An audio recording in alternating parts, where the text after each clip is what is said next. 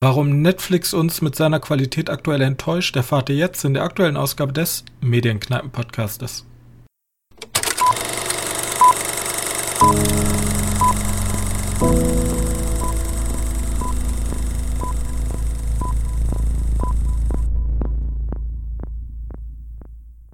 Hallo und herzlich willkommen zur 107. Ausgabe unseres kleinen Filmpodcastes und wieder an meiner Seite mein sehr geschätzter Mitpodcaster Johannes. Hallo. So, hallo Johannes. Wir waren im Kino. Für mich eine Premiere, denn ich saß zum allerersten Mal in der ersten Reihe. Und für Johannes ja. auch eine Premiere. Er saß in der ersten Reihe ganz links. also er hat aus einem ganz neuen Winkel den Film betrachtet. Wir waren nämlich im boykottierten Blockbuster Black Widow. Ja. Von, wie wisst es vielleicht, Marvel. Und die fangen jetzt so langsam nach dem ganzen Corona wieder an, ihren Übergang zu den neuen Avengers, würde ich es mal sagen, zu basteln. Also alte Avengers kriegen sozusagen ihren Einstand, die dürfen jetzt nochmal einen Film machen. Und mit Scarlett Johansson, wird sie ja eigentlich ausgesprochen, ähm, ist es, glaube ich, auch ihr letzter Film im Franchise, weil sie halt ihre Verträge erfüllt hat, hat keinen Bock mehr, so, ist vorbei, aber mit Black Widow kriegt sie jetzt nochmal einen eigenständigen Film nur über ihren Charakter und ihre Backstory. Und ja, wie fanden wir den Film? Johannes, hast du irgendwas dazu zu sagen? Oh, ja, ich habe viel dazu zu sagen. Ich meine, ich meine, für, für die, für die ganzen Leute, die den jetzt nicht sehen können, weil die Kinos bei euch sich denken, haha, ihr dürft die nicht gucken, ihr verpasst nicht so viel. Aber für die ganzen Marvel-Fans, die dann die, die Black Widow als Charakter immer ganz, ganz toll fanden, das ist halt schon schade. Also ich ähm, muss ganz ehrlich sagen, um da mal eine Konter, eine Kontermeinung zu, zu haben, ich fand den Film erstaunlich gut, auch für Nicht-Marvel-Fans. Ähm, ich würde ihn sogar fast vergleichen mit einer Art weiblichen James Bond. Aber nicht auf den aktuellen James Bonds, wie man vielleicht mit Daniel Craig kennt, sondern schon, man hatte halt in diesem Film theoretisch diesen alten Charme. Es spielt sehr, sehr viel im Ostblock, also irgendwo in, äh, in der Ukraine, in Russland, obwohl da war gar nicht die Ukraine, ich glaube, da war Ungarn. Und Verfolgungsjachten, so alias, ähm, wie heißt der hier mit äh, der Actionfilm mit Ich brech mir die Rippe beim Dreh. Scheiße, jetzt komme ich nicht drauf. Mission Impossible, also wo dann Verfolgungsjachten auf Motorrad sind etc. Und sie müssen halt vor irgendeiner feindlichen Agentenkuh äh, fliehen.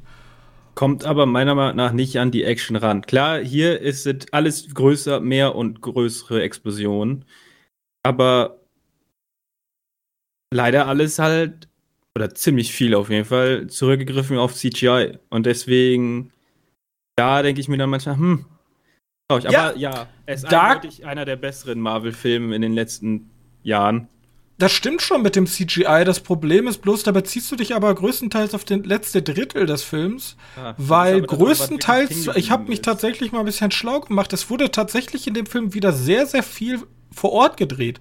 Also wenn sie durch den Wald laufen, wurde der Film tatsächlich auch in einem Wald gedreht, wo vorige Marvel-Filme einfach vor einer Greenscreen-Wand gedreht wurden.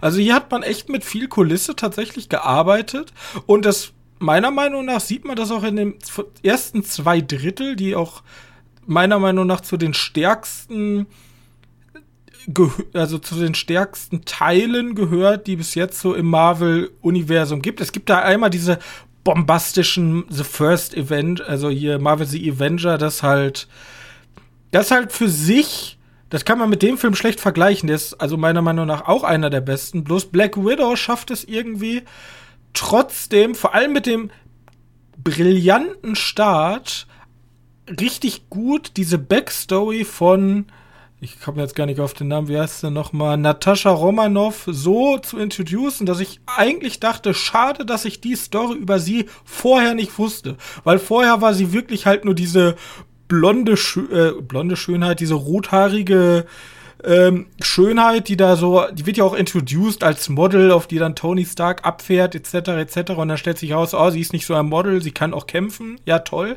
Aber im Grunde ist sie einfach nur so ein Eye Candy, die ein bisschen Nahkampf kann, aber trotzdem zwischen diesen anderen Helden, die halt irgendwie äh, nordische Götter oder irgendwelche Multimilliardäre in Superrüstung sind, fällt sie halt dann doch zurück. Und den Film hätte ich tatsächlich viel, viel früher gesehen, um, dieser Char um diesen Charakter generell mehr Tiefe zu verleihen. So ja. wirkt der Film an sich in dieser Historie der Marvel-Filme komplett deplatziert. Man weiß nicht, okay, wo fängt der Film jetzt gerade eigentlich an? Also was gerade, was zuletzt passiert und am Ende weiß man auch nicht, okay, knüpft der jetzt irgendwo direkt an oder nicht? Also ich finde, der, der wirkt immer irgendwie lose. Dafür aber ist der Film meiner Meinung nach halt extrem gut. So. Also ich finde ihn auch vergleichbar eher mit äh, dem zweiten Captain America, der so ein bisschen down to earth ist und dann ganz am Schluss nicht mehr. Äh, passt da, passt da sehr gut rein. Vor allem der Film weiß ja auch, also dieses Down to Earth am Ende denken sich die Produzenten, okay, ah, wir sind ein Marvel-Film. Wir, haben auch noch die, dieses, wie heißt es, dieses russische Gefängnis. Ja, okay. Ja, das russische Gefängnis lasse ich mir noch gefallen, weil das noch so. Deswegen habe ich auch den Vergleich zum James Bond gesehen. Das war ja schon so aufgebaut wie ja, so eine genau. Bösenwichtbasis. Ja, irgendwo mitten in Alaska oder Sibirien, was weiß ich, ist da ein russisches Gefängnis, was so ein bisschen undergroundy ist und ähm, so, so ein Hochsicherheit, wo dann irgendwelche russischen Gefangenen ähm, hinverschifft werden, damit die keiner mehr zu Gesicht bekommt. Da lasse ich mir noch gefallen, bloß am Ende wird's dann halt komplett mit irgendwelchen riesigen riesigen Festungen, wo dann der Bösewicht drin sitzt und ganz viel Explosion. Und auch der Bösewicht, also es gibt ja, der hat das, also ich bin ja in Marvel nicht so drin. Es gibt ja diesen, äh, wie ist dieser Bösewicht? Ähm, mit der Maske, der alle Leute nachahmen kann. Taskmaster. Ta genau, der Taskmaster, den gibt's ja wirklich. Und der, der also was ich davon gelesen habe, wird er auch nicht besonders gut dargestellt, wie er vielleicht in den Comics rüberkommen sollte. Ja, der soll in den Comics wohl viel labern, habe ich gehört. Richtig. Also Und hier sagt er kein einziges Wort. Ja. Und was, also dieser generell auch der Bösewicht aus, de, aus dem Wet Womb, wo ihre Vergangenheit her ruht, ist halt so ein klischeehaft, also wirklich so vielleicht einer der ersten Bond-Bösewichte, der einfach nur böse ist. Und überhaupt, also generell die Bösen in dem Film haben eigentlich überhaupt keine Seele an sich, sind einfach nur da, um böse zu sein und einfach schlussendlich so eine riesige Schlacht liefern zu können. Und ja, ist so ein bisschen, ist so ein bisschen wie halt in den Ami-Filmen, ne? Das ist halt der böse Russe. Ende. Richtig. Mehr musst du nicht wissen. Der ist der Feind der Freiheit. America fuck yeah. Und dabei fand ich aber dieses, dieses ganze, ja, wir sind eigentlich eine Familie und oh nee, wir sind doch keine Familie, aber irgendwie sind da doch Gefühle, weil das wie Familie für einen ist, wenn man damit halt aus, äh, aufwächst. Und ich fand auch hier ähm, Florence äh, Puck, spreche ich das richtig aus? Ich habe keine Ahnung. Ich, die hat so einen ganz komischen Namen. Ich gedacht, man Puke. spricht die Puke aus. Puke? Kann auch gut sein. äh, auf jeden Fall, die macht, die macht halt einen guten Job. Auch hier David Harbour, der hier den ähm, Wet. nervig. Aber okay, das ist so dieser. Ja, aber er spielt halt seine Klischee-Rolle, äh, ne? Er ist halt dieser 100%, 100 gehirngewaschene, ähm, patriotische Russe, der halt diesen. Ja, er ist halt Captain Russland. Cap ja, der, der halt Captain Red Russland Guardian. spielt. Genau.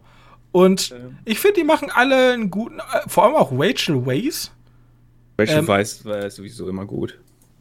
Die, die ich finde, die, ähm, die fliegt immer so ein bisschen aus dem unterm Radar, weil die hat ja jetzt gar nicht so große Rollen oder kommt gar nicht ins so.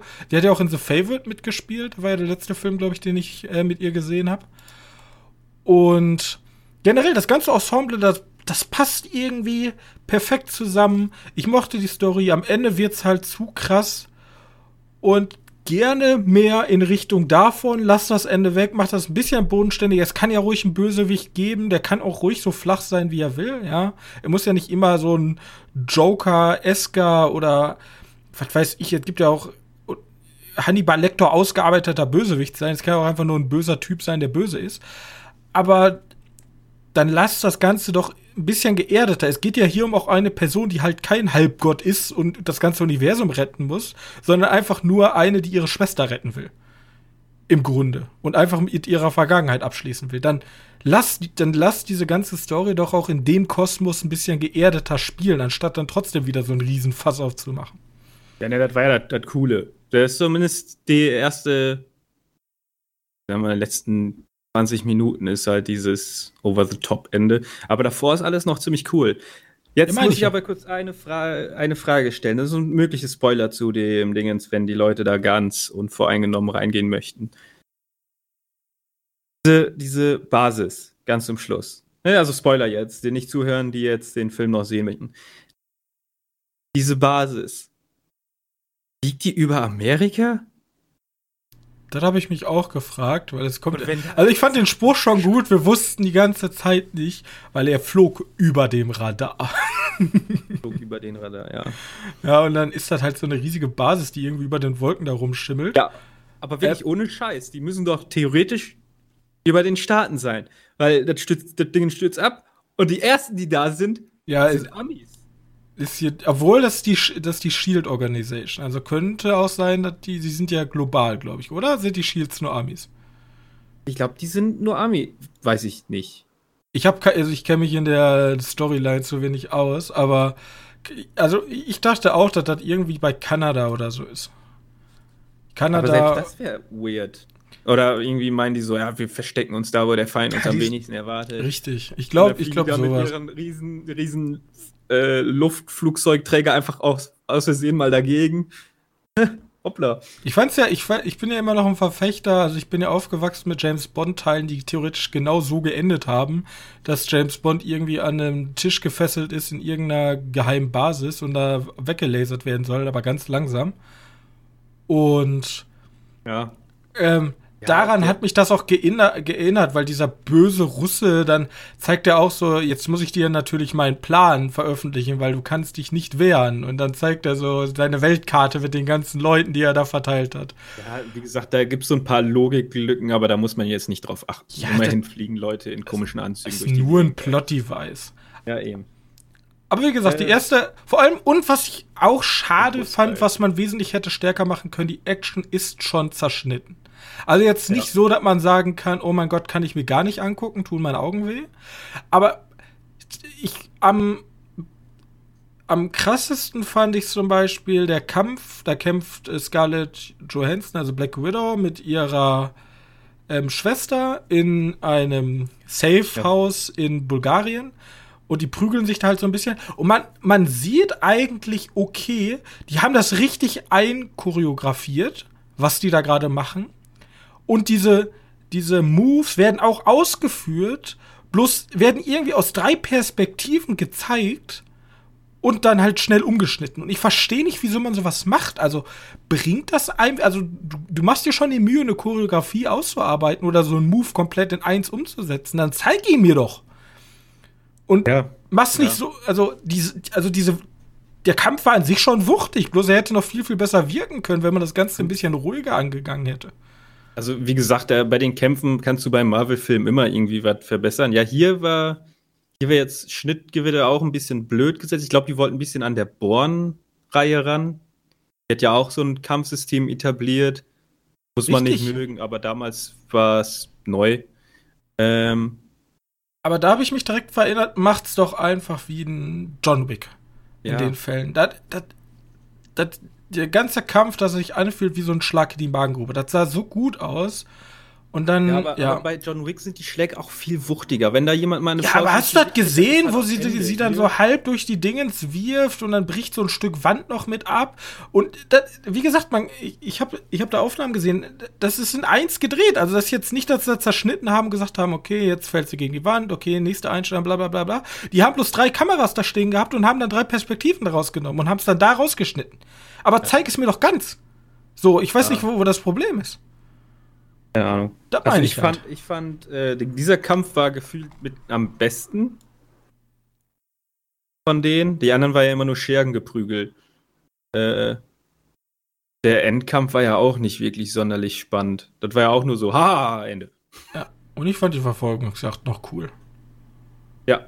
Ich mochte die. Auch, Gut. Das war aber auch CGI. Der, der, also der kann echt da gewesen sein, aber bei so manchen Sachen sah der halt auch mal ganz komisch aus. Aber wie gesagt, das ist halt hohen, auf hohem Niveau meckern. Das war für, für den Marvel-Film doch mal ein bisschen was Besseres. Aber der lohnt sich auf jeden Fall im Kino anzugucken. Wenn Ausgerechnet der wird jetzt hier boykottiert. Schade eigentlich. Ja, genau. Äh, wenn du jetzt schon mal die ganzen Explosionen da sehen möchtest, dann musst du ihn auch im Kino schauen. Ja. Jetzt ist wird halt nur noch interessant, wie dann halt ein James Bond aussehen wird. Ich fand es aber interessant. Ich hatte ja meine erste Kurzkritik mal auf TikTok veröffentlicht, um einfach mal zu gucken, weil äh, TikTok hat ja auch ein ganz anderes Klientel, denke ich mal, einfach als Leute, die auch diesen Podcast hier hören. Weil, hallo, TikTok sind 60 Sekunden und hier hörst du dir fast eine Stunde Podcast an. Und. Direkt an die, äh, die es anhören. Da waren, da waren sehr viele Leute dabei, die gesagt haben, ja, aber ich gucke mir den bei Disney Plus an. Ja, ja. Ja, guckt ihr euch auf euer Handy an. Also ich, also ich kann, ich kann, also das, wir kommen, ich glaube, wir steuern auch auf andere See, generell Sehverhalten zu. Also sobald, solange ich mein Handy immer noch schön zur Seite klappen muss, ist alles gesund. Wenn ich hochklappe mein Handy halt, dann Junge, dann gibt's Schläge. Und ich weiß, da gibt's, da gibt's momentan eine Planung, dass ein Film so gemacht wird. Aber der Film geht über Bomben. Also come on. Ja, oder wie gesagt, unsere lieben Freunde von Creepy, West in Peace, die ja extra sozusagen ihren Fokus darauf auch gelegt haben, dass man ihn so gucken kann. Also, dass man nichts verpasst und dann, dass der Film in zwei Versionen sozusagen extra geschnitten ist. Also, wenn du hast ein Pärchen auf der Couch, statt sitzt rechts und links, dann hast du theoretisch oben und unten das Pärchen sitzen, dass es dann so geschnitten ist, extra für Hochkantformate. Interessante Idee, wie gesagt, ist nicht so gut angekommen. Gut, lass uns abschließen, das sagen wir zu Black Widow.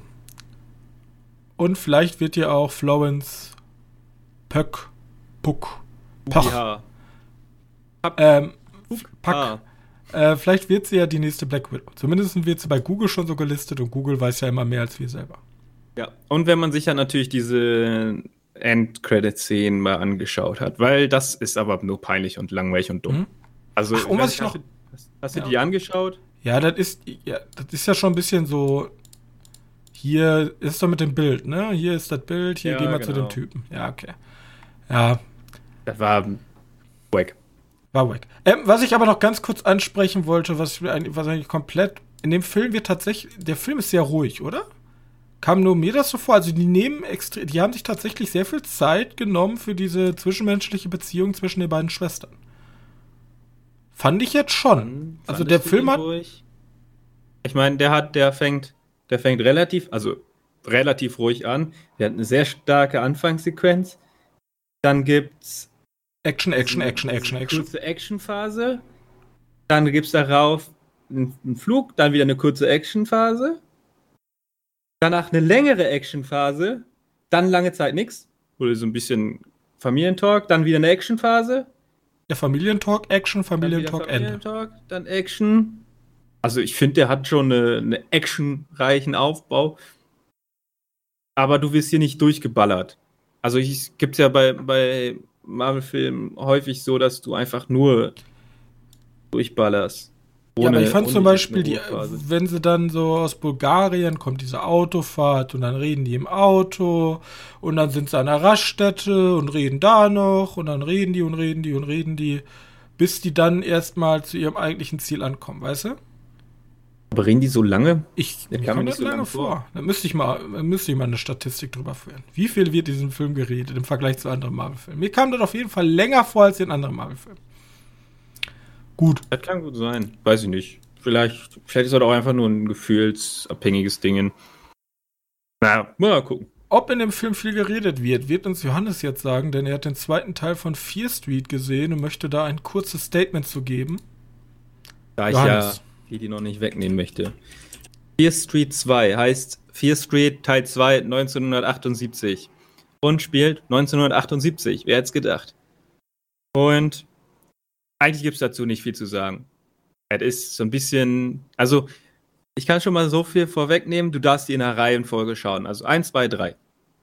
Es ist nicht irgendwie so, dass du 3, 2, 1 guckst und dadurch ein anderes Erlebnis kriegst. Nee, leider sind die Dinge. Ähm, also, du musst dir vorstellen, dass dieser Teil jetzt einfach nur eine Erzählung ist von einem Charakter aus dem ersten Teil. Okay. Ja. Ähm, und die erzählt nämlich, was passiert ist in einem, in einem Camp. Also. Und hier gibt es ein paar nette, also ich will jetzt hier storytechnisch will ich hier gar nichts vorwegnehmen, weil mhm. da ist gibt's ein paar nette Momente, also ein paar nette Ideen. Ähm, weil du weißt ja momentan wahrscheinlich gar nicht, was da irgendwie los ist. Ich habe keine Ahnung von gar nichts. Du hast bloß gesagt, der erste war nicht so gut. Findest du den jetzt besser? Den finde ich ein bisschen besser. Also muss ich vorstellen, der erste ist, wir sind in einer, in einer Stadt. Und ja, die Städte sind irgendwie wichtig. Wir haben nämlich zwei nebeneinander liegende Städte, die heißen einmal. Boah, ich war, ich kann mich an Shady Side erinnern. Das ist der.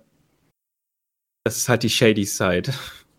Und der andere heißt irgendwie Bright Days oder so ein Blödsinn. Also, schattig und hell. Und die einen geht's immer gut und den anderen geht's immer scheiße. Logischerweise. Mhm. Und beim ersten ist das halt einfach nur eine ganze Zeit wegrennt vor mehreren Killern. Hier ist es so ein bisschen zu erklären, woher die Killer kommen im zweiten Part. Und das alles in versteckt unter ein Camp-Horror-Slasher. Der ist, der hat ein paar richtig krasse Kills. Also der Film ist ab, die, diese Filme sind ab 18, die sind schon hart. Ähm, zwei Sachen, die mich aufregen an beiden bis jetzt. Musik, wollt ihr mich verarschen? Zähl mal die Anzahl, an der, wie häufig irgendwelche 70er, 80er Jahressongs hier eingespielt werden. Ey, das ist nicht mehr, nicht mehr haltbar. Guck mal, fing ja irgendwie alles mit, mit, äh, mit fing das an. Für mich so, ich hab's erst so richtig mitgekriegt bei Stranger Things? Ne, bei Guardians of the Galaxy, wo die dann irgendwie. Still, ja, okay, die ja, ja. Mit da dem Musiktape. Da hat's noch gepasst. Jetzt kotzt mich das alles wirklich nur noch an. Jedes Mal, wenn ein neues Lied angespielt wird, denke ich mir, nee, ich habe keinen Bock mehr. Ich, das Problem ey, ist ja, nicht mehr hören. Es gibt ja immer diesen Gag, okay, du weißt eigentlich nur, dass es die 70er sind, weil 70er Jahre Musik und 70er Jahre Klischees gezeigt werden, aber sonst ja, sind das ja. gar nicht die 70er. Ja. Nee, könnte, könnte auch so passiert sein. Einzige Voraussetzung ist, die nutzen keine Handys, die tragen alle komische Klamotten, die heute komplett nicht mehr in der Zeit sind. Und wir hören die Musik halt. Wobei es gibt noch ein paar Leute, die haben komische Frisuren. Äh, also oberflächliche, oberflächliche 70er, 80er Jahre. Ja, klar. Wirklich.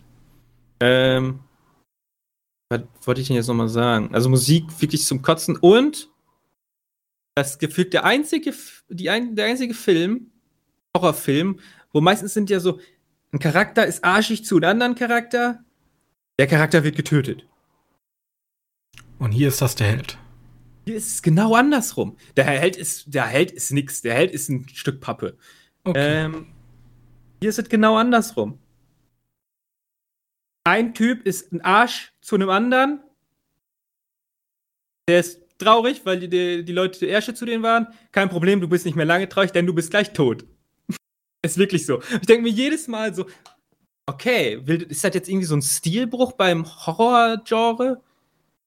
Oder weil, weil du traust die Gefühle ja, ich gar mein, nicht. So ähnlich, so ähnlich funktioniert ja auch die Neu, also nicht die Neuverfilmung generell äh, Stephen Kings S, dass diese Versager dann äh,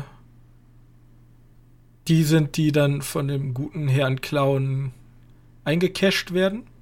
Ja, ja, ist ja, aber, ist ja ganz extrem bei Teil 2 direkt am Anfang. Ja, und ja so, so, genau das. Aber genau schlussendlich das, kommt dann trotzdem im Mitte des Films eigentlich immer der Turning Point, wo der Mobber, der Bullier, dann Revenge bekommt. Ja, nö, hier nicht. Hier ist er einfach. Ja, hier ist er einfach ein cooler Typ. okay. Hier ist einfach, naja, cooler Typ ist er halt nicht, aber das ist so ein, so ein, so ein Nerd halt. Den geht's halt gerade kacke. Kein Problem, du brauchst nicht mehr lange Scheiße, dem brauchst du nicht mehr lange Scheiße gehen. Du stirbst jetzt. Also Kinder, geht mir mobben.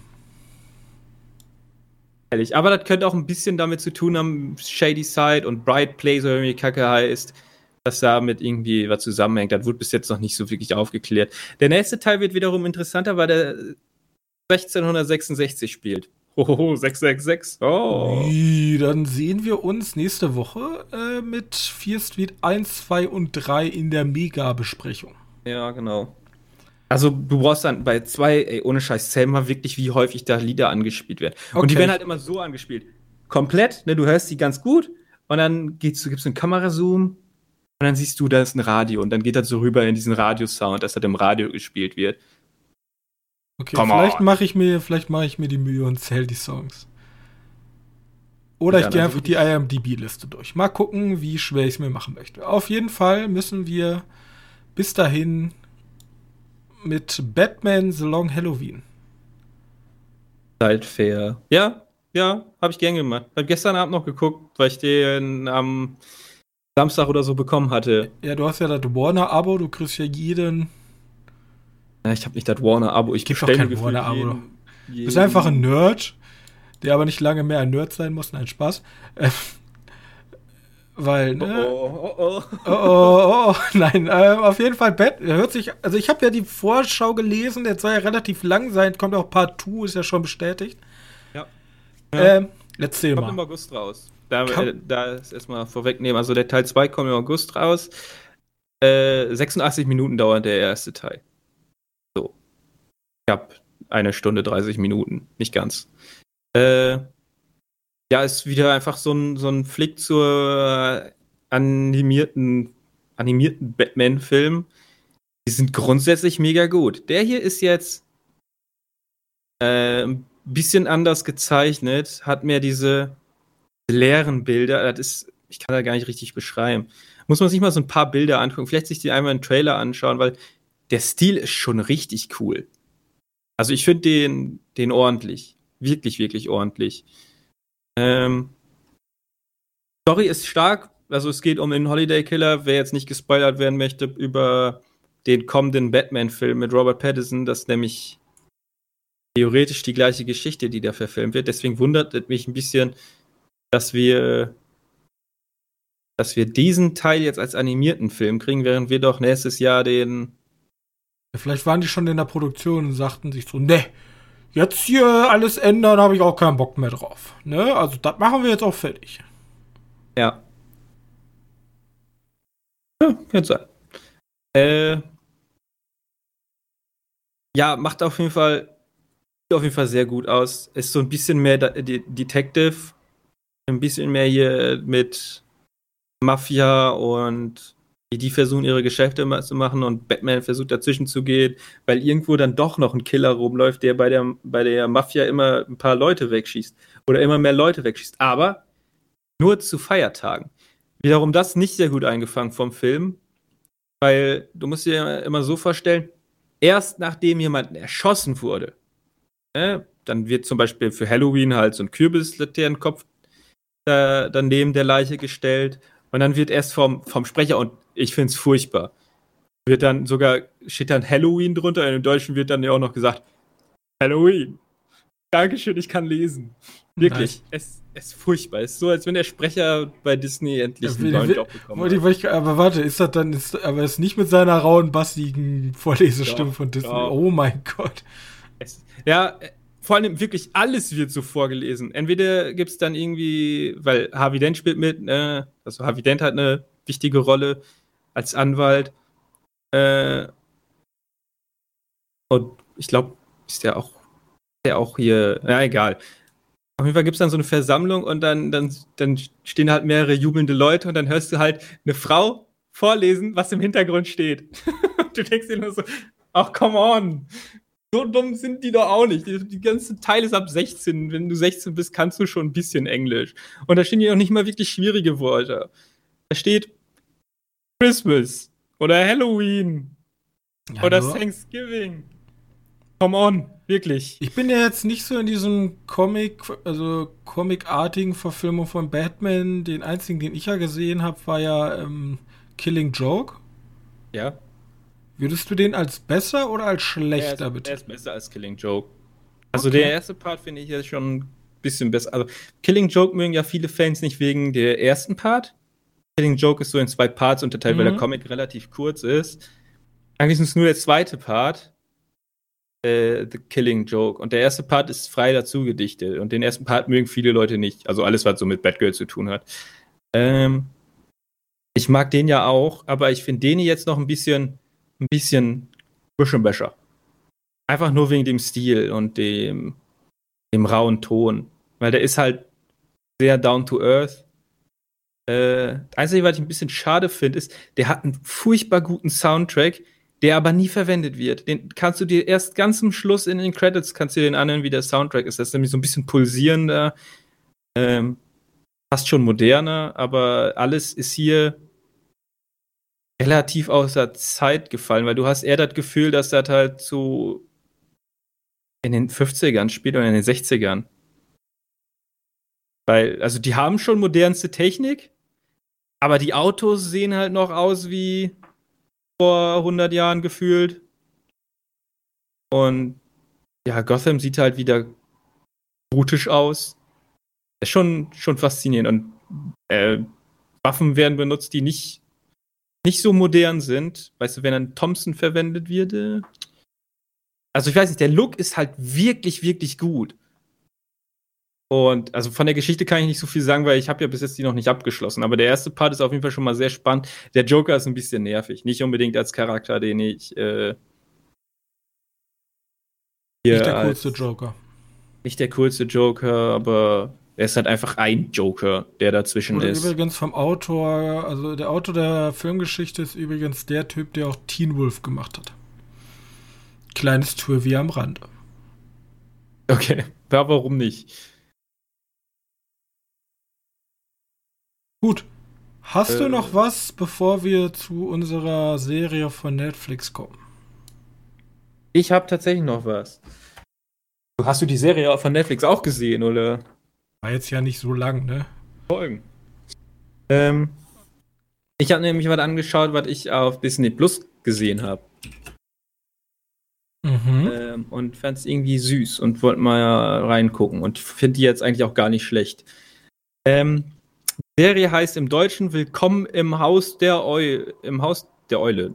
Im Haus der Eulen. So, keine Ahnung, ich gucke die im Englisch. The Owl House. Äh, das ist eine Fantasy-Serie, so ein bisschen verrückter. Ah, ja, ja, kenne ich schon.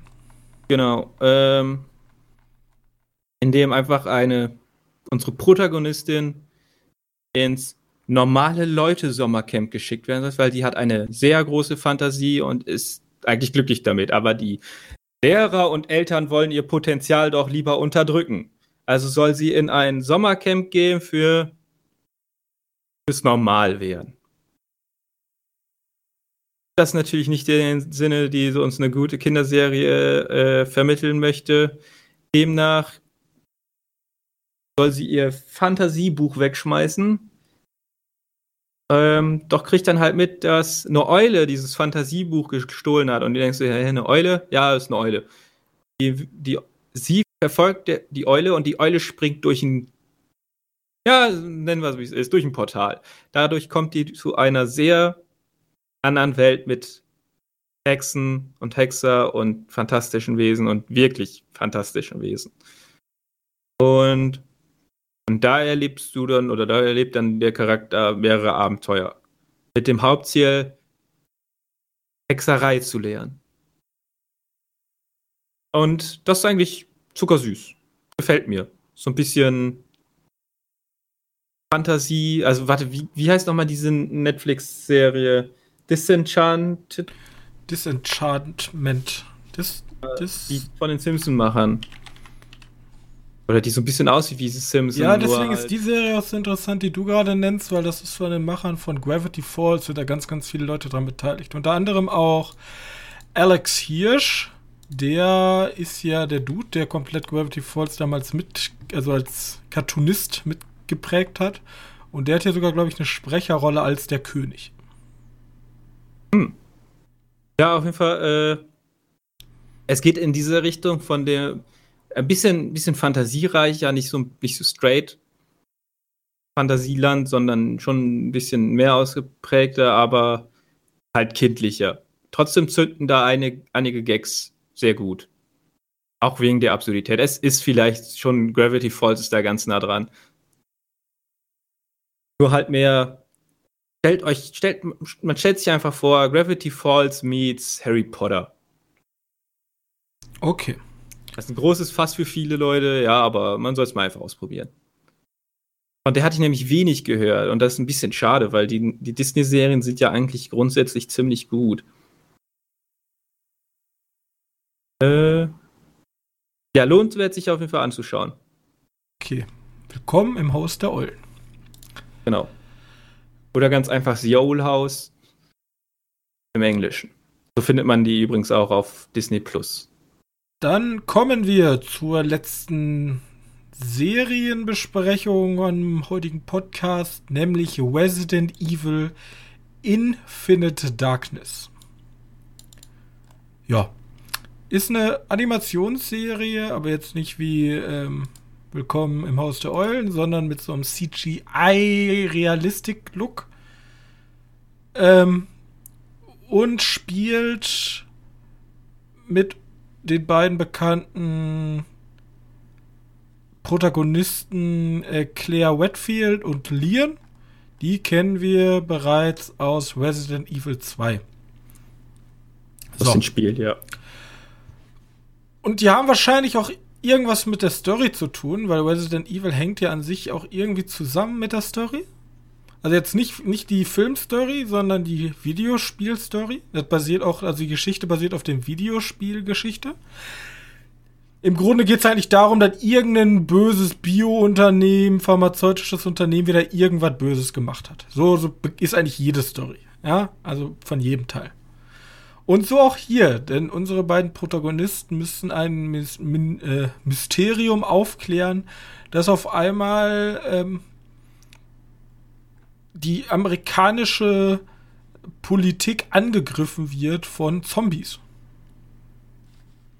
Ja, ja leicht, leicht ausgedrückt, ja. Ja. Also die verpacken das schon ein bisschen schöner. Ähm, ich finde es ich find's tatsächlich ein bisschen enttäuschend. Ich habe echt darauf gehofft, dass wir jetzt eine Serie bekommen, wo man echt noch ganz lange so eine Art Detektivarbeit verfolgt woher jetzt der ganze Scheiß kommt. Und ja, von mir aus, dann ist nachher wieder die Auflösung, ja, irgendein Untergrundlabor, wo Zombies äh, zusammengebastelt werden oder T-Virus-Viecher, die dann sehr toll aussehen. Und alles, was wir hier bekommen haben, ist eher ein äh, vier Folgen Serie. Die hätte auch so ein Film sein können, weil ich glaube, eine Folge ein dauert. Mini-Film sein können, ja. Und hier bekommen wir auch eigentlich nichts mehr. Eigentlich ist das so wie der erste Part. Also ich habe genau das bekommen, was ich gedacht habe, dass ich bekomme. Eine mittelmäßige Zombie-Geschichte, weil so ist leider Resident Evil. Tut ja. mir leid an alle Resident Evil-Fans. Resident Evil hatte noch nie eine gute Geschichte, meiner ja, Meinung nach. da sagt dir auch kein Resident Evil-Fan was anderes. Ähm, Resident Evil hat halt im Videospiel immer durch seine Atmosphäre funktioniert. Und das schafft die Serie aber nicht so ganz rüber zu retten. Also, weil ich, ich kann schon mal euch so sagen, ja. Es gab eine, einen Moment in der Serie, den fand ich cool. Und das war in dem U-Boot. Aber da hat auch die Lichtstimmung gepasst und da war irgendwie alles bedrückend und da war so ein Moment, da, da, da, da ist schon so ein bisschen Schauer aufgekommen. Bloß der Rest war eigentlich eher so Zombie-Fratzengeballer und irgendwie so, Oh nein, wer könnte bloß der Bösewicht hinter dieser Sache sein? Doch nicht etwa der böse aussehende Typ, der die ganze Zeit nur ziemlich energisch ist. Ja. Und blöden Stuff labert. Richtig. Ja, ich finde ich find die Hintergrundgeschichte von ihnen ist auch eigentlich toll. Also ganz gut. Aber auch wieder ein richtiger Sheepshot von, von Netflix, damit die Serie zu beginnen und dann in der zweiten Folge auch nochmal diese 5-Minuten-Szene da reinzubringen. Nochmal, einfach genau der ja, Die haben relativ viel recycelt. Wie oft ich sehen musste, wie ein komischer Typ mit einem Raketenwerfer diesen Helikopter beschießt und dieser Helikopter in die Luft ja, geflogen ist. Ja, Ed ist, Ed ist ein bisschen enttäuschend. Äh, und dann auch nur vier Folgen lang, ey. dachte, komm, das ist eine richtige Serie. Ja, deswegen, ich wusste, ja. dass du das guckst, deswegen habe ich mir gedacht, ja komm, nehme ich mir mal die Stunde Zeit, gucke ich mir den Quark auch mal an. Ja, ich, ich, mag, ich mag die, ich mag die, die anderen äh, Animationsfilme. Es ist genau dasselbe. Nur haben wir meistens schon ganz zum Schluss irgendwie ein tolles Vieh. Viech, was entweder sich nicht mehr kontrollieren lässt und komplett Rampage geht, oder ein Viech, was einfach nur dafür da ist, um Rampage zu gehen. Ja, und jetzt und haben wir so ein komisches Philosophenviech. Kontrolle hat. Ja, so einen komischen philosophischen Bullshit die ganze Zeit labert. Ja, philosophisch wollen, müssen halt einfach nur Angst haben, damit sie reagieren nach so einem Blödsinn. Aber er kommt ja immer mit aus, aus Angst, wird dann äh, Panik und was weiß habe ich schon wieder vergessen, was er die ganze Zeit gelabert hat. Ja. Ich finde ich find gut, wie die mit ihren Charakteren teilweise umgehen. Dann Knick, Nicke brauchen alles gesund. Ende. Äh, Resident Evil typisch dass Leon immer noch der krasseste Killer aller Zeiten ist. Aber ich finde es immer so gut, äh, wie sie Japaner sowieso. sich so eine Demokratie in den USA vorstellen. So, das sieht, also ganz ehrlich, das sieht alles, das ist ja von ähm, japanischen ähm, Story-Autoren gemacht. Das, das ist alles so ein bisschen clunky, wie die sich Amerika, glaube ich, vorstellen. Ja. Und wie das da funktioniert. Und dann und auch diese schmalzigen Reden dann am Ende und ich meine, ich meine, oh, also alles, alles wird ja schon erklärt, wenn, wenn der Präsident in seine Air Force reingeht und dann nochmal rüber guckt und als Leon. Ja, und, und dann so nix, so, boah, nie, ey. Okay, das ist halt pure Resident Evil. Ist halt voll fein. So komischer. Finde ich okay, aber klar, da. War vielleicht in den 70ern cool, keine Ahnung, aber. Äh, ja, das ist halt alles ein bisschen cringe, keine Ahnung. Die haben sich sogar so eine kleine Luke offen gehalten für Teil 2 theoretisch, wenn das gut ankommen sollte. Ja, ich bin, ich bin nur enttäuscht, dass er zu kurz ist und dass mir. Also, das Problem bei den, bei den Filmen ist, dass die immer gehetzt wirken. Ne, die haben eine Geschichte und die müssen die so schnell wie möglich raus haben, weil die haben ja nur eine zwei Stunden Zeit. Nicht, nicht mal, eine Stunde 30 Zeit. Und da dachte ich, jetzt kommt die Serie und die macht das alles richtig, weil sie nicht so gehetzt wirkt. Oder sich selbst nicht so hetzen muss, weil du ja mehrere Folgen hast. Und dann machen die nur vier Folgen. Äh, komplett bescheuert. Und ich hätte mir natürlich, also ich hätte mir lieber eher was gewünscht in Richtung Resident Evil 7, Resident Evil 8. Ja, nee, das sind, da gehen nicht die. eher nicht so die, verwunschenes, also hinter, Hinterwäldler Dorf kommt immer bei mir gut. Hinterwäldler Familie, gerne ein guter Favorite von mir. Da sehe ich mich eher als in so einem Spionage, China, irgendwas Militär-Thriller. Ja, so. muss ich mal auf, auf Netflix gibt's die anderen Animationsfilme. Äh, muss mal muss ihr da mal Damnation anschauen. Der ist besser. Okay. Weil, weil diese Szene, wo sie dann in dieses, dieses Hinterwäldlerhaus mitten im Nirgendwo geht, das gefiel mir schon wieder gut, so, weißt du? Ja, wie gesagt, der Ding ist eigentlich, also dieses Detektivgeschichtengedöns dabei ist eigentlich wohl immer ziemlich cool. Und da habe ich eigentlich gehofft, dass das ein bisschen mehr wird, aber wenn sie keinen Bock drauf haben, wenn sie meinen, einen, einen den Film in vier Folgen zu unterteilen und das ist eine smarte Idee. Kam auch bei den Google-Leuten nicht so gut an, hat nur eine 3,6. Aber die sind immer besser als die Resident Evil-Filme. Ja, komm, ja. Obwohl. Nee, da kommt gar nichts ran an den Resident also Evil. Resident Evil so 1 und 2 sind schon Klassiker. Also, die will ich schon nicht missen. Die sind schon cool. Ich mochte die. Ich nicht. Ähm, ja, den ersten roten kann man Mädchen. irgendwann abgewinnen. Als wir sind Amis, wir versuchen auch mal was mit Resident Evil zu machen. Wir können es nicht, okay. ah, und dann ist in etwa genauso gewesen, nur hast du gedacht, wir können es nicht. Ich mach trotzdem noch fünf danach. Ich werde wohl irgendeine Fanbase finden. Ich glaube, ich glaube, die Resident Evil Fans von den Filmen sind vergleichbar mit den Flat Earthlern. Ja, aber ich glaube, Resident Evil 2 war doch schon in der Stadt, oder? Weiß ich nicht. Wenn, wenn der das ist, wo, wo Jill Valentine auftaucht, äh, dann äh, Horror. Horror. Das ist doch geil. Also ich habe ja nicht Nein. gesagt, dass das gut ist, aber oder war also das in der russischen Base? Keine Ahnung. Mehr. Also ich kenne die ersten drei. Also der erste spielt ja so ähnlich wie Doom in so einem Untergrundlabor mit coolen Lasern. Die Szene ist ja legendär, die kennt ja jeder. Dann gibt es einen Teil in so einer Stadt. Also der ist irgendwie aus der Basis rausgekommen und da kommt auch zum ersten Mal hier, wie heißt der, Nemesis vor und Claire Valentine und so. Ja, gut, und dann gibt es noch einen, der spielt in so einer russischen Untergrundbasis und da ist, das ist so wie so ein Atomtestgebiet, sind da so ganze Städte gebaut unter der Erde. Und der ist auch so weird, aber so cool. Und danach kommt halt, also danach kommt halt nur noch wirklich Schmunz, der noch nicht mal so ein Trash-Humor hat. Ja. Ich glaube, die Leute, die die mögen, die sind, die trollen eher. Die wollen einfach die Fernseh- und Filmwelt brennen sehen. Also, ja, keine Ahnung. Furchtbar. Aber für die Resident Evil Fans, wir haben ja noch einmal Hoffnung, dass äh, Welcome to Raccoon City was werden kann. Ähm, der startet nämlich äh, auch im November dieses Jahr. Muss man einfach mal drauf achten. Okay. Ja Lass uns weitermachen, damit die Folge nicht zu lang wird. Lass uns über The Witcher sprechen. Die haben nämlich jetzt, wir sprechen heute im Trailer der Woche direkt über zwei Trailer. Es ist nämlich einmal der zweite Trailer zur. Ist der zweite Trailer? Der erste war, kann man nicht Trailer nennen.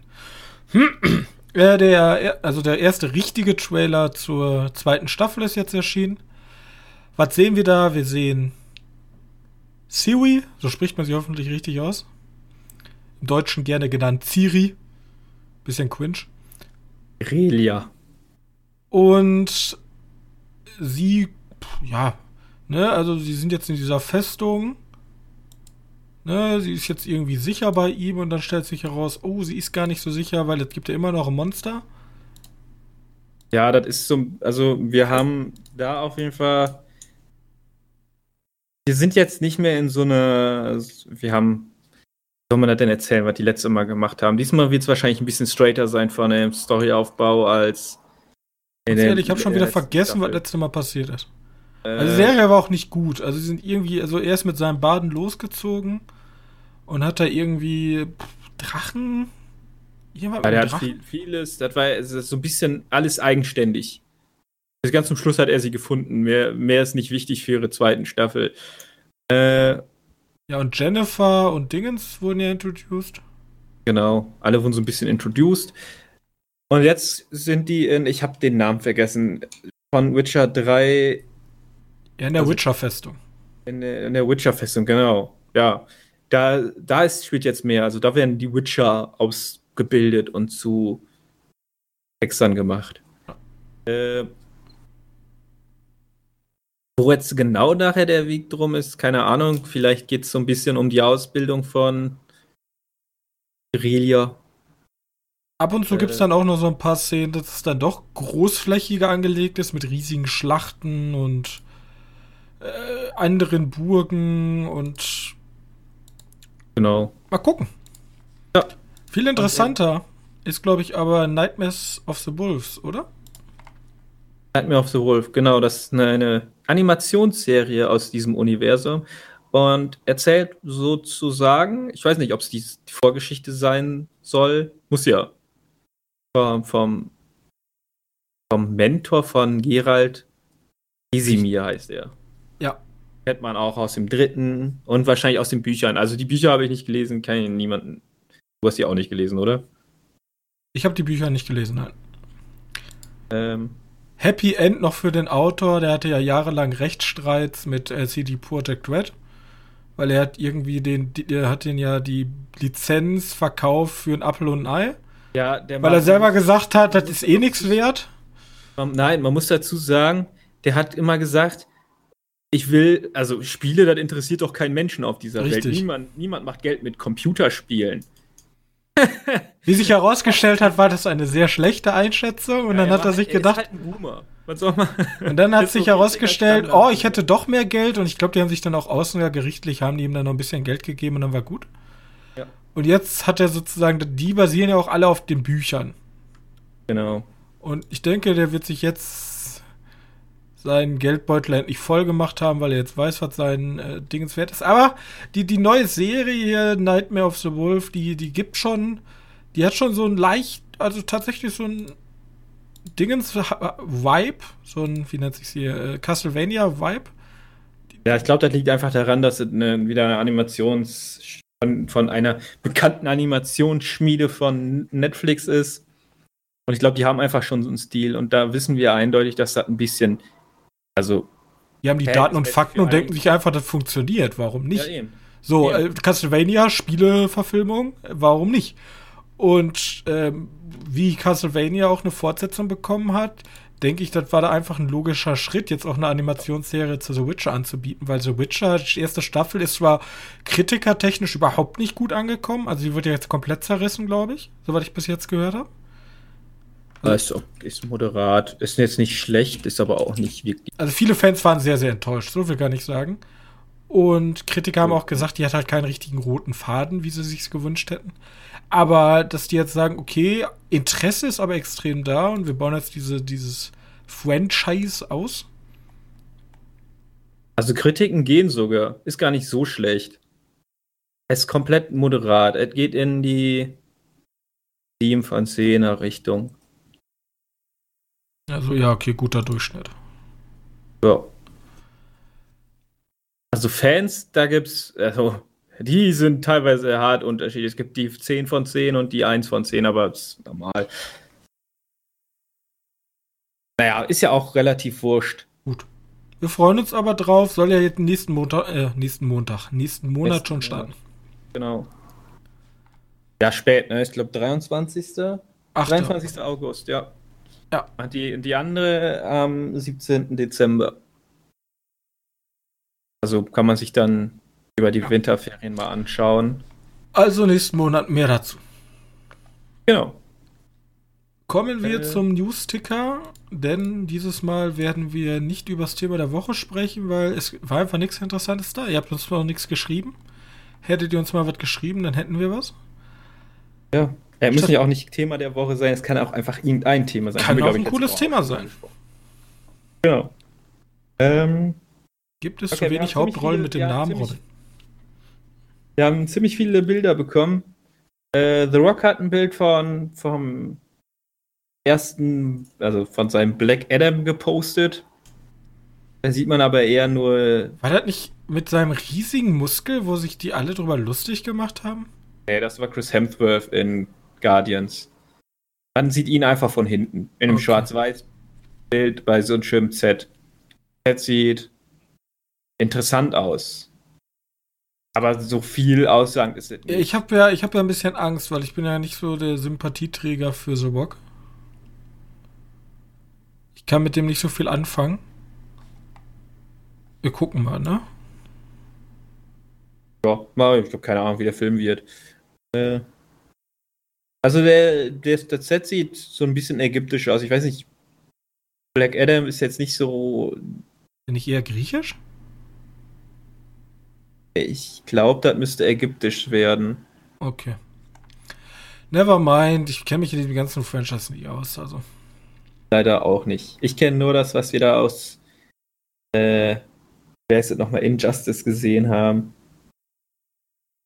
Gibt's ihn ja auch aus dem Spiel. Äh, ja. Bild sieht aber ganz nett aus. Schwarz-Weiß-Filter mal wieder drauf, damit er auch für Instagram ganz gut passt. Nichts Besonderes. Ähm, dann haben wir Army of Thieves, haben wir erste Bilder bekommen. Falls du nicht mehr weißt, was Army of Thieves ist, man kann sich ja schon fast denken, ist der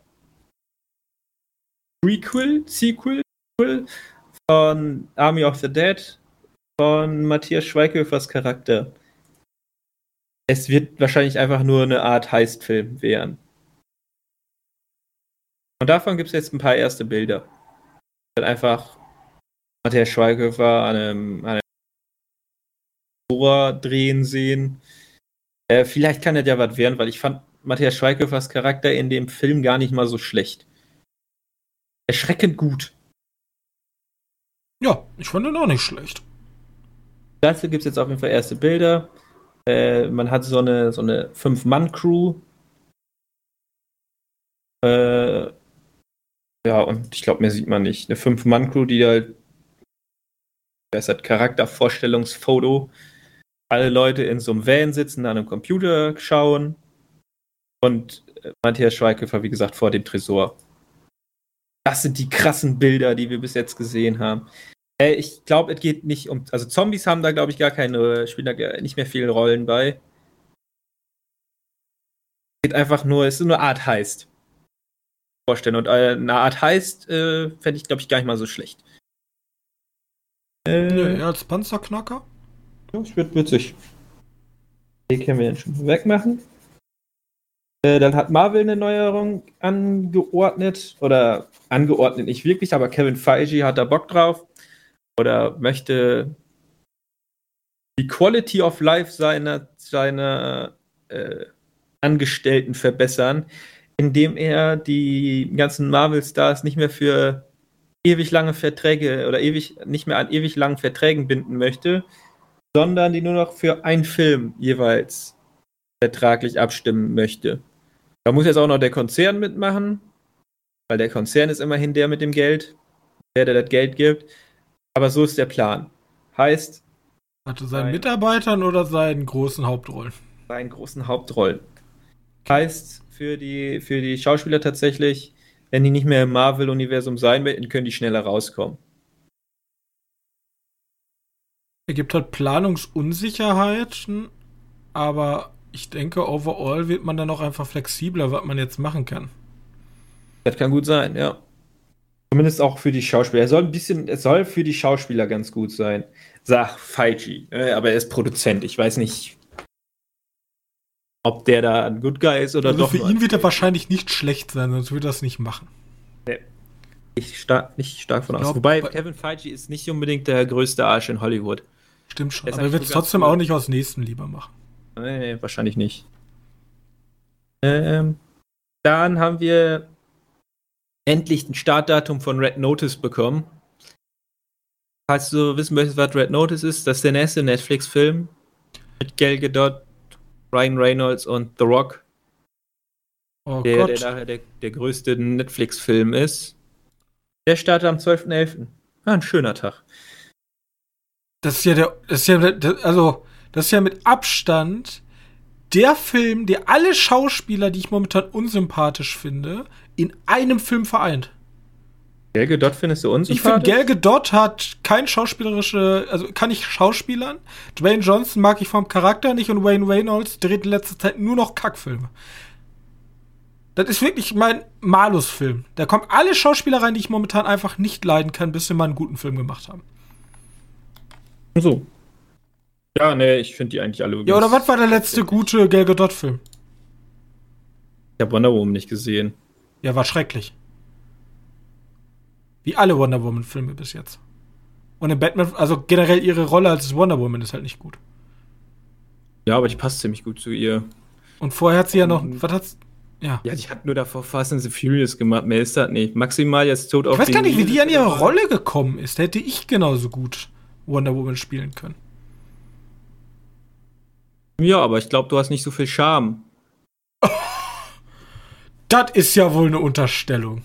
Ja, aber ich bin hart. ja wohl der charmanteste Mensch äh, aus meinem ganzen Dorf. Bezweifle ich. äh, okay. Wurscht. Ähm, Was war der gute, letzte gute Ryan Reynolds-Film? Reynolds? Deadpool. Also, also für dich nicht? Für mich, für mich gute Für mich gute Film oder. oder ja, von mir aus auch für dich gute. Das war der letzte gute Ryan Reynolds. Keine Film Sprecherrollen. Pokémon zählt nicht. Ja, ja. Da hat er zwar, ich, ich zähle Pokémon nicht dazu, da hat er zwar mitgemacht, äh, kurz. Okay, der letzte gute Ryan Reynolds Film war Begraben oder Buried, keine Ahnung, wie der heißt. Er hat bei Live mitgemacht? Da kann man ja aber schon 2010. Vergessen. Keine Ahnung. Ich wusste noch nicht mal, dass er im dritten Teil von Blade mitgemacht hat. Ich finde ihn nicht wirklich gut. Also bei Ryan Reynolds kann ich dir gerne zustimmen. Jetzt überlegen, wo. Was ist der letzte gute Dwayne Johnson? Alle. Alle gut? Alle gut. Nein. Was sind the Furious, gutes Ding. Baywatch, richtig gut. Jungle Cruise. Baywatch, oh. mega. Äh, Rampage. Mua. Rampage fand ich gar nicht so schlecht. Der war jetzt auch nicht gut. Also ich, ich glaube, da kommt, da kommt der teuerste, da kommt das, der teuer, der schlechteste Film, der teuerste, schlechteste Film dieses Jahres. Oder vielleicht sogar der letzten zehn Jahre. Ich bin gespannt. Weil ich ganz ehrlich, wir haben jetzt drei Schauspieler, die nicht für ihre Qualität bekannt sind, gute Filme zu machen. Und ich will jetzt gar nicht Gal Gadot so schlecht reden, aber sie ist keine gute Schauspielerin im Vergleich zu guten Schauspielern. So, das meine ich damit. Und ja. Aber wie gesagt, äh, du, du hast drei, ja, du hast drei Pappenheimer und Netflix, die meistens, meistens nicht wissen, wo sie mit ihrem Geld hin sollen. Und sehr viele Graupen in den letzten Jahren gemacht haben. Sie haben auch sehr, sehr gute Filme gemacht, aber sehr, sehr viele Graupen, die sehr, sehr viel Geld gekostet haben. Und du hast jetzt sehr, drei sehr, sehr teure Graupen und Netflix. Ich glaube, das könnte ein finanzielles Grab sein, zumindest was Kritikerwertung angeht. Ja, was Kritikerwertung angeht, ich glaube, das auf könnte jeden Fall. Aber das interessiert bei Netflix momentan wirklich gar keinen. Die wollen ja einfach nur die Leute in die, in die Filme, in ihre Filme locken und da hast du gerade die drei Namen, die gerade wirklich jeden ins Kino locken. Und der Film müsste nicht mal ins Kino gehen. Also da tut sich Netflix ganz sicher kein Bein stellen, außer kritischer, kritiktechnisch. Aber das ist ja. Ja, wenn wir aber schon Finger weg äh, abstrafen, dann muss ich hier aber schon mal ein sehr, sehr ja, aber ich gucke mir lieber einen Actionfilm an mit drei. Ja, das Problem ist, das wird aber kein Edeltrash sein, wo du dich drüber lustig machen kannst, sondern das wird einfach Trash sein. Das ist das Problem. Ich glaube nicht, dass das Trash sein wird. Ich glaube, das wird einfach teuer und, und vielleicht kriegt man Jumanji hin.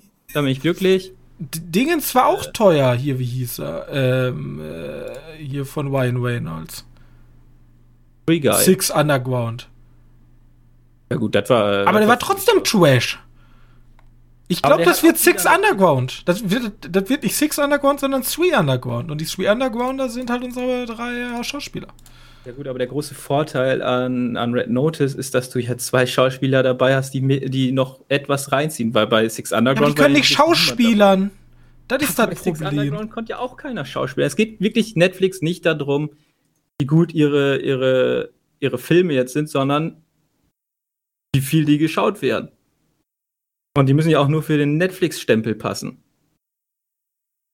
Ich ja. muss jetzt irgendwas gucken, wer alles bei Six Underground dabei war. Nachher, nachher tue ich noch einen armen Schauspieler dazwischen. Ja. Ist einfach Ewan McGregor ja. übersehen. Nein. Ja. Nein, nein, nein. Da war Dave Franco bei. Ich finde Dave Franco schrecklich. Der hat wenigstens. Ja, vielleicht sind nur noch andere bei. Lass mal ein bisschen weiter gucken. Dave Franco ist wenigstens ehrenhaft gestorben in dem Film. Ja, ohne Scheiß, der hat zwei Sekunden im Film. Der hat, der hat sich wahrscheinlich schon gedacht, oh, das wird nix. Oder vielleicht ist Michael Bay einfach genau wie ich. Wir haben dir Dave Franco besorgt. Ihr habt mir was? Okay, kein Problem. Gar kein Ding. Das kriegen wir schon wieder hin. Ja, was weiß ich. Ja, also, okay. Also, gesagt, Ihr könnt äh, sehr gespannt sein auf meine Review zu Wet Notice. Vielleicht wird das ja der geilste Film. Vielleicht Oscar, bester Film 2. Äh, ja, oder vielleicht wird es Jumanji. Da, wo mir als erstes alles sagen wollen, dass es so komplett scheiße ist. Und ich dann geguckt habe und mir denke, ja, der war eigentlich wohl ganz gut. Gut, Jumanji 2, sagen wir Jumanji war ja auch eigentlich ganz gut. Aber nicht, weil Dwayne Rock Johnson ein guter Schauspieler ist. Nein, das ist aber keiner von denen. Ja, ich mag, ich mag, ja, ja, gut. Ich finde Karen Gillen noch cool. Aber haben wir noch Kevin Hart und The Rock geht halt sowieso immer. Jack Black mag ich. aber Kevin Hart und Jack Black sind halt witzig. Ja, aber also The Rock, Rock ist halt dieser riesige Stein, der einfach so ja, Muskeln Rock, und The Rock und Kevin Hart bin aber jemand zusammen. ist in mir, der gar nicht zu mir passt. Deswegen bin ich cool. The Rock und Kevin Hart funktionieren doch mega zusammen. Ja. Übrigens, der letzte gute Film von, von The Rock neben Jumanji war Central Intelligence. Habe ich nicht gesehen. Den muss man angucken, der ist nämlich nur ganz cool. Aber, also da siehst du, warum ich, da siehst du, warum ich dann doch eher äh, beiden zusammen ganz, ganz passend finde. Äh, okay. Da haben wir viel zu lange darüber gesprochen, über einen Film, wo ich eigentlich nur das Startdatum sagen wollte. Das war das, das Thema, die Thema der Woche. Die Thema. Ja, das Thema. Wir halten nicht viel von Red Notice, aber wir müssen ja trotzdem einen Film erwähnen, der Netflix sehr viel Geld gekostet hat. Du, du kannst sehr viel davon halten. Ich will dir nicht meine Meinung diktieren. Ich sehe bloß einen Sturm auf uns zukommen. Was denn für ein Sturm? Ich habe sehr viel Clarksons Farm gesehen. Ich weiß, wie man das Wetter liest. Und ich sehe, dass Red Notice ein Sturm sein wird, aber kein guter. Der wird die Ernte verdorren. Okay, ja, mal gucken. Wir haben dann Tomorrow ist für Amazon gar nicht so schlecht gewesen. Und ja, die Kritiken, ne, ne, ist okay. Aber, aber der Morgenkrieg ist halt Genau das gleiche wie Red Notice. Ja. Scheiße zieht halt trotzdem Fliegen an. Ja, eben. Äh, demnach plant Amazon gerade einen zweiten Teil. Ob das noch verwirklicht wird, ist noch. Hm, ich gehe davon aus, tatsächlich. Liegt noch in den Sternen, aber. Netflix, äh, äh, Amazon hat Bock. Äh, Paramount sollte auch wohl wieder mit bei sein. Paramount oder Universal? Ich weiß gar nicht, wer von den beiden da jetzt dabei war. Was ja mal witzig wäre, bei so generell schlechten Filmen, die aber super viel besucht sind, könnte man ja sagen, okay, war doch ein gut, großer Erfolg. Oder ob das sowas ist wie, ähm, wo hatten wir das nochmal? War das bei Avatar. Marvel? Ja, nicht, nicht bei. Marvel insgesamt. nicht Marvel insgesamt. Ich, es gab doch diesen einen Star Wars, wo jeder sich eigentlich sicher war, Star Wars sagte Scheiße. Und Leute aber gesagt haben, ja, aber Star Wars ist auch der erfolgreichste Film EU West, also was wollt ihr eigentlich von uns? Und dann ja, kommt die Abstrafung, aber erst später. Bei Solo, ne? Ja, genau, das ist da. Das ist Und so ich glaube, das ist ja hier genau so. Also die Leute wissen jetzt, Tomorrow War war einfach scheiße. Oder, ja. ne? Und warum sollte ich mir den zweiten Teil davon angucken? Ja, so die, die also Studios, die lernen da nicht zu. Ich meine, Solo wird ja nachher benannt, ja, das war halt ein schlechter Film. Wollt ihr mich verarschen? Solo war so viel besser als euer scheiß Achter, ne? Ähm, ich frage mich, ob man sich in Zukunft darüber dann nochmal nachdenkt, warum haben die Leute denn damals gesagt, dass Solo schlecht ist und Acht nicht? Und ich überlege jetzt einfach, wenn ein Streamingdienst kommt und einfach mal eine, Qualität, Qualitätsabteilung hat, die die Sachen überwacht und sagt, hey Leute, so könnt ihr das aber nicht machen, weil der Film ist einfach scheiße so ein, weißt du, so ein HBO-Ding. Ähm, ach, nicht HBO, hier, wie, wie doch, die HBO-Miniserien sind ja alle Meisterwerke fast schon. Die kriegen ja immer jeden Oscar nach, äh, Oscar für, ne, nicht Oscar hier, die kriegen ja immer Golden Globes. Ähm, dass es einfach mal einen Streamingdienst gibt, wo es gute Filme gibt und die Leute dann sagen, ja, wir gehen lieber dahin, weil dann gucken wir nicht einen Film, ver verschwenden zwei Stunden unseres Lebens, um dann Scheiße gesehen zu haben, sondern da kriegen wir tatsächlich gute Sachen und nicht einfach nur Content. Ja, dass tatsächlich mal ein Streaming-Anbieter auf Qualität statt Quantität geht. Ja. Ha. Qualität. Ha. Sieht man ja auch im Kino. Kino ja. überlebt. Früher, Disney hat, also Disney sieht man ja, gibt es ja Statistiken, dass Disney immer weniger Filme macht, dafür die Filme immer größer und da kann man nicht immer noch streiten, okay, war das jetzt ein guter Film oder nicht, aber generell geht der Trend davon weg, viele Filme zu machen, sondern eher wenige Filme und die dann für spezielles Publikum besser auszurichten. Und damit auch wahrscheinlich eine höhere Qualität äh, leisten zu können. So, da war einfach nur eine Frage. Denkt mal drüber nach, Leute. Okay, ich mache einfach mal weiter. Äh, aber dass, dass schlechte Filme Fortsetzungen bekommen, äh, passiert halt wie Sau. Guck dir Transformers an, er hat ganze fünf Fortsetzungen bekommen. Oder so. Transformers ist, glaube ich, einfach so, das soll gar nicht abwertend klingen, aber ich glaube, das hat so ein Publikum, das genau das will. Also jeder weiß ja nicht, dass das kompletter Schmuch ist, aber das vom Publikum sagt, gucke ich trotzdem. Ja, das kann gut sein. Und vielleicht wollen. Habe ich ja mit ganz vielen Animes. Also bei, im Anime, da starten ungefähr 80% davon sind Schmuch. Aber genau das wollen die Leute. Und ich ja, kann es nicht so ganz ja, verstehen. Das ist ja auch Fast and the Furious. Richtig. Äh, ja, also der neue Teil. Werden wir da eigentlich reingehen jetzt? Also wir haben am Anfang groß getönt, dass wir da jetzt reingehen. Gehen wir da rein? Nee. Also er soll, er soll scheiße sein. So. also ich war im letzten. Was habe ich anders erwartet? Also ich, ich habe den letzten gesehen, der war schon, der war irgendwie Sand, einfach weil ich seit Teil Fast and Furious 2 nichts gesehen habe. Aber ich habe den auch nicht betrachtet als guten Film, einfach als Fast and Furious. Aber er wird halt nicht gut werden, so viel kann ich sagen wahrscheinlich. Aber da ist halt Vin Diesel und ist dein The Rock für mich. Ist das Ich finde so? Vin Diesel furchtbar. Boah, Vin Diesel ist so ein Typ, der ist mir egal.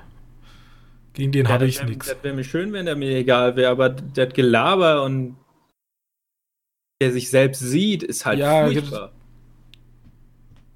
Wenn er so ein bisschen mehr eigentlich. vielleicht macht das, vielleicht ist das die, die Macht von Dingens. Die ganzen unsympathischen Menschen werden einfach bei Fast and the Furious geboren. Familie. Johannes, mach weiter. Wie gesagt, bei Fast and the Furious, da sind ja nicht alle scheiße. Aber wenn Diesel ist scheiße. Sorry an alle Vin Diesel-Fans, aber komm an. Wer, wer, meint jetzt singen zu müssen und das komplett ernst meint? Das ist doch lachhaft. Egal. Singen? Hallo? Traurigster Moment für viele Menschen war in, ähm, wie heißt es? Äh, Kingsman 2. Ach so. Ja, da kriege ich heute noch Videos von, da da Leute dabei geweint haben. Das ist ja auch nicht schlecht, aber Max Tong ist ja auch cooler als Vin Diesel. Ja. Stell da Vin Diesel hin, ich würde nur lachen. Das wär's noch. Er steigt in sein Auto, singt und dann explodiert das Auto und jetzt Leute fangen im Kino an zu weinen. Geht ja nicht, es gibt ja elf Teile. Ja, obwohl, vielleicht. Elf oder zehn, keine Ahnung. Wurscht. Ähm, dann habe ich jetzt noch eine interessante News, die mir ein bisschen mehr Spaß gemacht hat, weil das komplette Gegenteil für, von Vin Diesel ist für mich Henry Cavill, den haben wir ja gerade schon beim Witcher gehabt, äh, der soll jetzt im neuen, neuen Matthew Walk, Walk, Vaug, keine Ahnung, wie der ausgesprochen wird. Vauge. Äh, möglich, keine Ahnung. Äh, der Typ, der, der Typ, der, der Kingsman gemacht hat. Oh, so schließt sich der Kreis. Ja, genau. Der hat sich nämlich die Rechte von, äh, von einem Spionagebuch gesichert. Zum Verfilmen. Tatsächlich einfach um einen weltweit agierenden Spion. Also. Ich wollte gerade sagen, von Spionagenbüchern, da gibt es ja auch so wenig. Ja, also wie fast jede andere. Keine Ahnung, was da die Besonderheit daran ist. Vielleicht kann man hier mal sehen. Argyle, Argyle, keine Ahnung, irgendwie sowas. Kann man Hülle. Henry Cavill kann ich mir zwar nicht so als Spionageagent vorstellen, doch, ich wohl. Findest du? Ja, hundertprozentig. Also nach Codename Uncle liebend gerne immer wieder. Ich wünsche mir auch einen Codename Uncle Teil 2. Da übrigens ein guter Film, der keine Fortsetzung bekommen hat.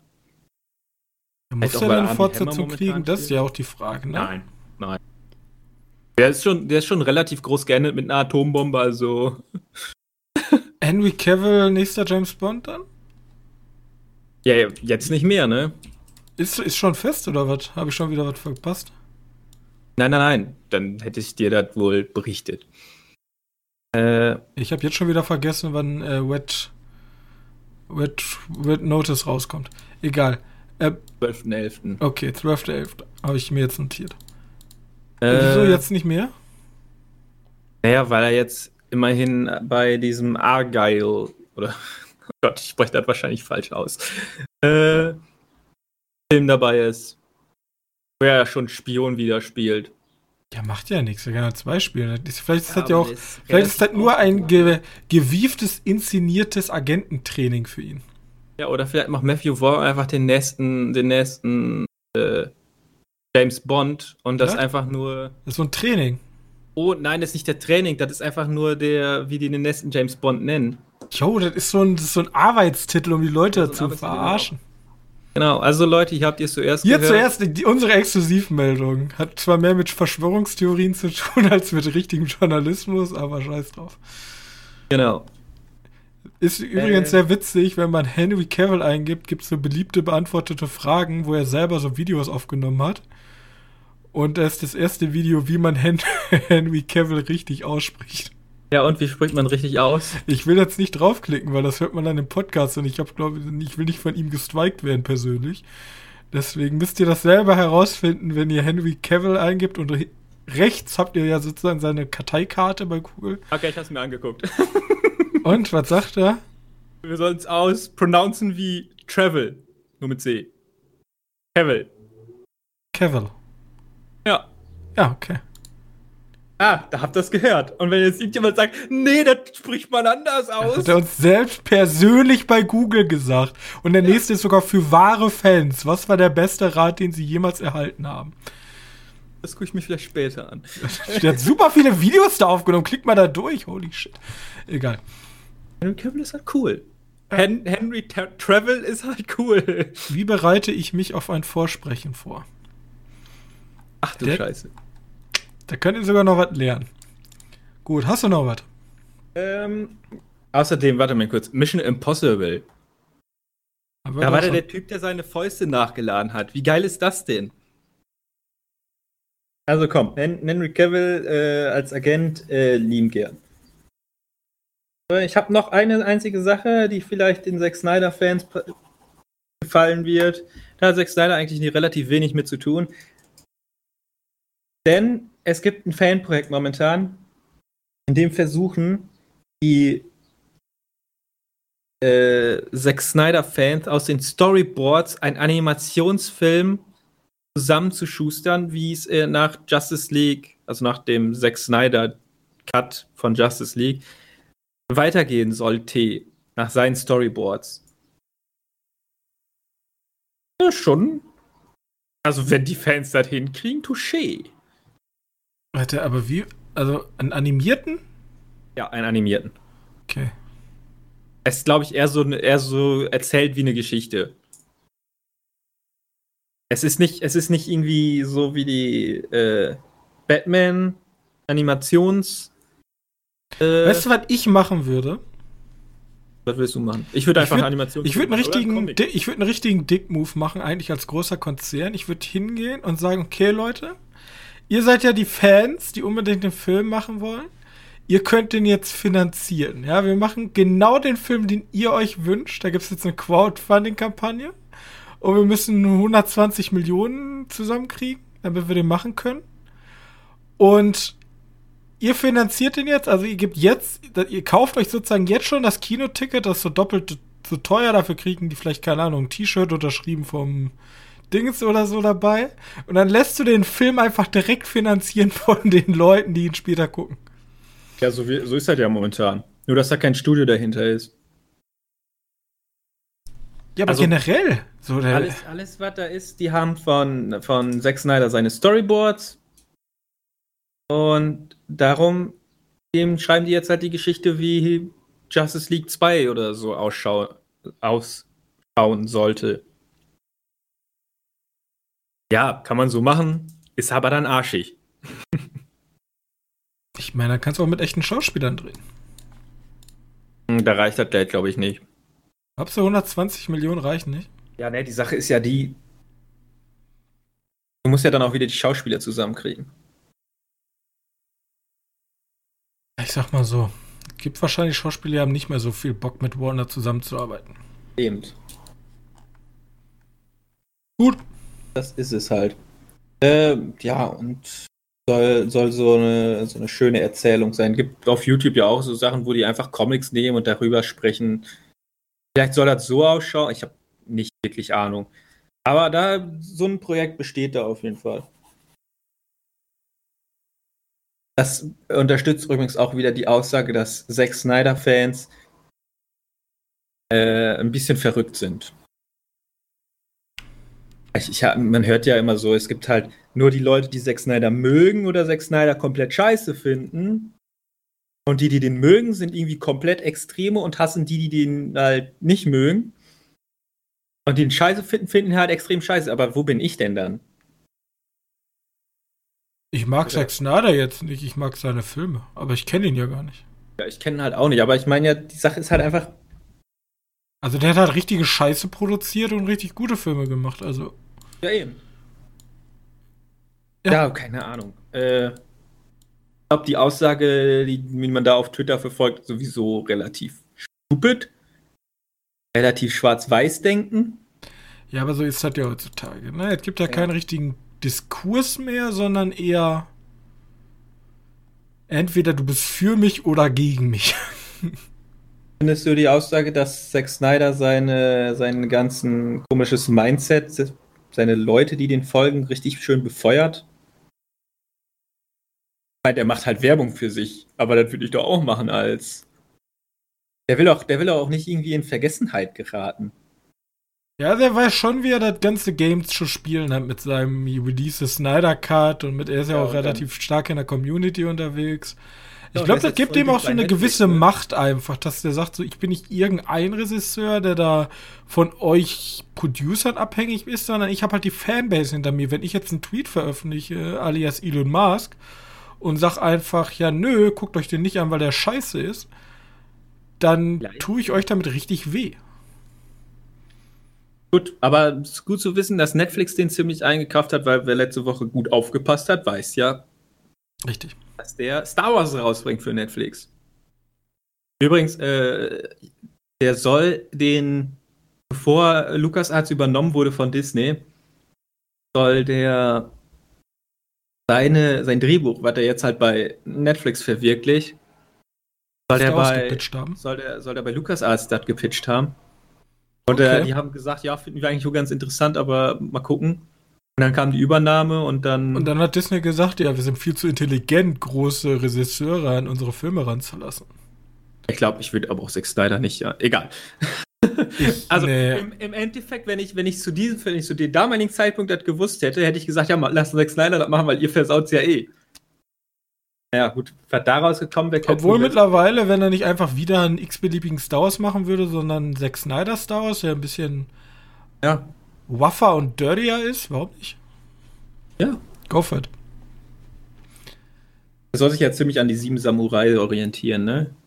Also ein, ein Protagonist oder eine Protagonistin auf einem fremden Planet des Universums muss, um eine böse Übermacht zu stoppen, äh, andere Planeten bereisen, um halt sieben Begleiter zu bekommen, mit der die dann den großen Imperator aufhalten. So soll die Geschichte in etwa ausschauen. Das ist simpel, aber Star Wars-esque, falls es das Wort gibt. Sich sehr nach Mandalorian an, ja. Bisschen, ja. Ja, vielleicht wird das ja was. Keine Ahnung, gucken ich wir halt mich, ohne Lichtschwerter, ich, ohne Star Wars-Rechte von also, Netflix. Nochmal hier auch zurückzukommen, weil ich ja so gerade abgewendet habe über den Netflix-Film. Ich bin ja kein Typ, der aktiv dafür ist, dass Filme schlecht werden. So. Also wenn ein Film gut ist, dann habe ich da ja was von. Aber ich habe mittlerweile ja so viele Netflix-Filme gesehen, dass ich mir schon, dass ich eine Vorahnung habe. Ja. Ja, ist ja normal. Aber es ist nicht nur Netflix, da sind auch andere Studios. Ja, deswegen war ich jetzt ja so froh, dass zum Beispiel mit Black Widow mich wieder überzeugt hat. So, dass da auch mehr hintersteckt. Und das hat natürlich das ganze Potenzial rausgeholt, aber da ist mehr, also da kann man mehr mitmachen. So, das meine ich. Und nicht wieder so ein, was weiß ich, Tor 3 dahingeschissen. Es ist, es ist vielleicht auch ein bisschen so, dass bei Netflix die äh, guten Filme tatsächlich untergehen. Ich meine, wie wenig ich denn von I'm Thinking of Ending Things auf Netflix gehört habe. Habe mitgekriegt, weil ich Regisseur und so halt alle im Dingens habe, auf separaten Seiten, dass es den jetzt bei Netflix gibt. Am Arsch, wie, wie spät komme ich denn daran dann? Ja, vielleicht Vielleicht wird es irgendwann so einen externen Dienst geben, der sozusagen für dich den Algorithmus spielt und dir immer so Empfehlungen für dich zugeschnitten zuschickt. Über, da kannst du es angeben, ja, ich habe ein Disney Plus Abo und ich habe Netflix und Amazon. Und dann schicken die dir einmal im Monat, äh, einmal in der Woche so ein, so ein für dich zugeschnittenes Programm von Leuten, die sich das angeguckt haben und denken, das sind gute Filme. Ja, guck mal, das wäre doch so ein Kuration. Film, ja, ich habe ja schon mal von diesem Streamingdienst äh, äh, erzählt, der jeden der jeden, jeden Tag einen neuen jeden Tag einen neuen Film hat. Ja, die haben Primer immer im Angebot. Ich weiß gerade auch nicht, wie er heißt. Der wird mir auch schon ein paar Mal empfohlen. Und da sind ja wirklich, da sitzen ja Leute, die die Filme aktiv aussuchen. Also die wirklich hingehen, sich die Filme angucken und leben, okay, das ist qualitativ für uns ein Film, den können wir mit reinnehmen. Man muss dazu auch sagen, wenn sich da mal ein bisschen um reinschaut, äh, das wiederholt sich ein paar Mal, ne? Du wirst ein paar Mal den gleichen Film wiederbekommen. Ja, natürlich. Also die werden, die werden die Filme ja sagen, okay, wir, wir hätten gerne drei Lizenzen, den veröffentlichen. Also wir nehmen den einmal im Sommer, im Winter und dann nochmal im Frühling ins Programm. So schaut das auch etwa aus. Also Netflix callt uns gerne. Ich arbeite gerne für euch. Ich habe ein paar gute Ansätze. Ich gebe euch mal, ich bin, ich bin so als, wie nennt sich sowas? Kreativer Ideengeber stehe ich euch gerne zur Verfügung. Ich glaube, ihr könnt da euer Businessmodell vor allem für so Leute wie uns noch verfeinern. Ja. Oder vielleicht hofft ihr einfach darauf, dass Leute wie wir sowieso jeden schon gucken.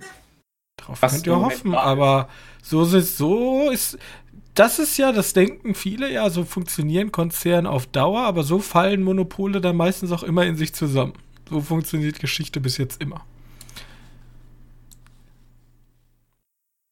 Ne? Monopolisten funktionieren einfach nicht, weil die sind auf Dauer einfach kacke. Und äh, Netflix kriegt ja momentan schon genug Druck. Ich meine, ich meine. Druck auf den Kübel. Ich meine, wir sehen es ja bei, bei Disney auch.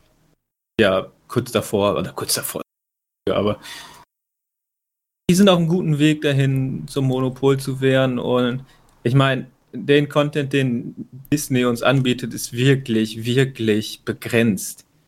Aber ich habe richtig Bock. Ich werde mir schön im Dezember, wenn ich jetzt alles hinter mir habe, so meine Prüfung, meine, mein erstes Studium und so alles hinter mir habe, werde ich mir schön für zwei Monate ein Disney holen. Und was habe ich dann? Ich habe dann die neuen Marvel-Serien. Ich kann mir Loki angucken. Loki ich kann mir die neuen Star Wars-Serien angucken. So. Wird cool. Ja, Loki, da endet jetzt die, die also ab morgen, nee, ab Mittwoch. Ab Mittwoch ist äh, die finale Folge draußen und dann kann ich den schauen. Weil ich bin fest der Meinung, ich hätte ich die in der Reihe geschaut, hätte ich Falcon und Winter Soldier aufgehört, weil der mich nicht hätte packen können. So habe ich den schnell hintereinander weggebinged.